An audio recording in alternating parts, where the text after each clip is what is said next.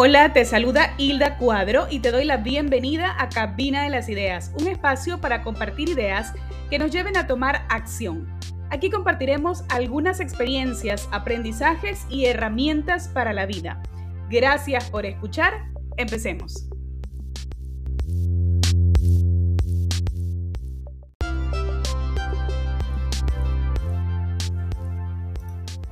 Hola, Hilda Cuadro al micrófono, feliz de compartir un episodio más acá junto a ustedes de su podcast Cabina de las Ideas. Y el día de hoy quiero hablarles acerca de escribir y cómo esto potencia nuestras habilidades. Y quiero empezar con una frase, ya saben, me gustan mucho y esta me fascina. Dice, la escritura es la pintura de la voz de Voltaire, pues un escritor francés y nos lleva a pensar en cómo trasladar eso que escribimos hacia la voz, aunque también podemos hacerlo al revés, como lo que estoy haciendo de pronto en este momento. El tema que les estoy compartiendo ahora y que les voy a contar es algo que ya escribí en mi blog y que hoy quiero que llegue a sus oídos. Todos sabemos que estamos en un mundo globalizado, donde tenemos muchas aplicaciones que nos permiten comunicarnos de diferentes formas entre ellas pues está videollamada, notas de voz, que son excelentes opciones y también las uso. Sin embargo, solemos dejar de lado un poco la escritura, siendo primordial su aplicación desde el inicio de nuestro aprendizaje, ya que es a través de la escritura que aprendemos a leer. Tal vez lo recuerdan, ¿no? Cuando estábamos por allá en, en la escuelita. Y es muy importante, existen estudios que demuestran que la escritura a mano estimula las neuronas de nuestro cerebro. Así es que es una buena forma para mantener nuestra mente activa.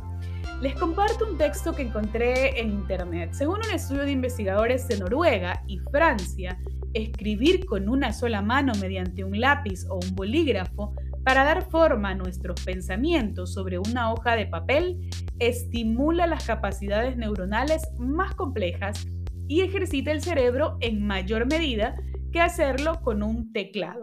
Esto informó la cadena BBC. Hay varios escritores y personas dedicadas a promover el desarrollo personal que afirman que escribir nuestras metas incrementa la posibilidad de cumplirlas. Lo escuché con Ismael Cala, a quien sigo mucho en redes sociales, como mi mentor en digital. Eh, también eh, Ismael promueve tener una libreta cerca al despertar para escribir lo primero que se te venga a la mente en la mañana. Así, él comenta, ha dado forma a algunos de sus proyectos.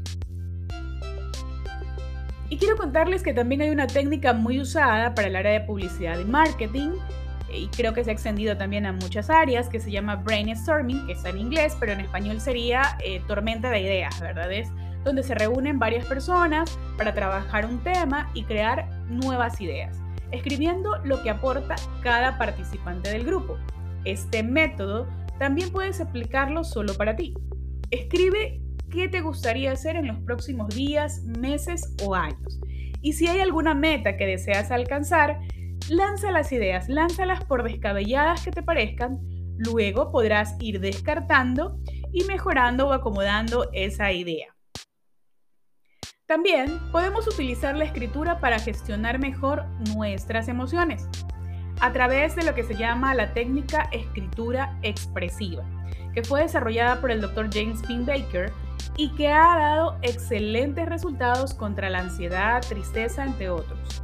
Esto lo describe la autora Elsa Punset en su libro de las pequeñas revoluciones, donde recomienda escribir por 20 minutos durante 4 días sobre eso que te preocupa, tomando tu tiempo para expresar y asimilar lo que sientes. En este caso recuerda que escribes solo para ti. Puedes encontrar la mejor hora del día y hacerlo por el tiempo que desees. Acá pues la sugerencia es 20 minutos durante 4 días. Tal vez al inicio se te pueda complicar porque de pronto si no estamos acostumbrados tanto a escribir, escribir por 20 minutos y qué digo, que es lo que te viene a tu mente. Recuerda que ese texto pues si deseas lo puedes guardar si quieres sacar algo de ahí y si realmente escribiste algo que no quieres que los demás se enteren, pues simplemente lo rompes y lo botas. Lo importante es que saques un poco todas esas ideas, todas esas emociones, todos esos sentimientos que están de pronto ahí en tu mente y que eh, al trasladarlos a un papel los puedes observar y los puedes trabajar también. Bueno, entonces hemos visto que la escritura nos sirve en diferentes ámbitos de nuestra vida. La puedes usar también. Eh, te sugiero llevar contigo un blog de notas donde puedas apuntar tus ideas, pero recuerda que lo importante es trabajar sobre ellas para transformarlas en realidad. Es decir, coges tu idea y le empiezas a trabajar. Si solo la dejamos en idea, bueno, de pronto no le damos forma, ¿no? Y se queda en el papel y lo guardamos y quedó ahí forever and ever. Pero si realmente eh, quieres trabajar en alguna meta o propósito, no solo basta con escribirlo, sino pues ir trabajando en ella y viendo las opciones, cómo hacerlas realidad. Es algo que he aplicado en mi vida y así nació este blog, el blog a través del cual comparto las ideas y desde el blog luego nació el podcast. Entonces, imagínense, desde lo que una frase pequeña que fue escrita en un pedazo de hoja en algún momento de mi vida, se convirtió en un propósito, se convirtió también en esta iniciativa que tengo que se llama Cabina de las Ideas y a través de la cual comparto con ustedes algunas cosas que voy aprendiendo y experiencias. Así que estoy muy feliz por ello. Quiero darte las gracias por estar escuchando y animarte pues si quieres escuchar algún otro tema del podcast, hay algunos acá. En, eh, estamos en Anchor, en Spotify, en Apple Podcasts, en diferentes plataformas. Y si gustas, déjame por ahí un mensaje cuando escuches cada audio, qué te pareció, sobre qué tema te gustaría también que hablase. Gracias, gracias por escuchar. Recuerden, pueden ver ese tema también en mi blog www.cabinadelasideas.com. Chao.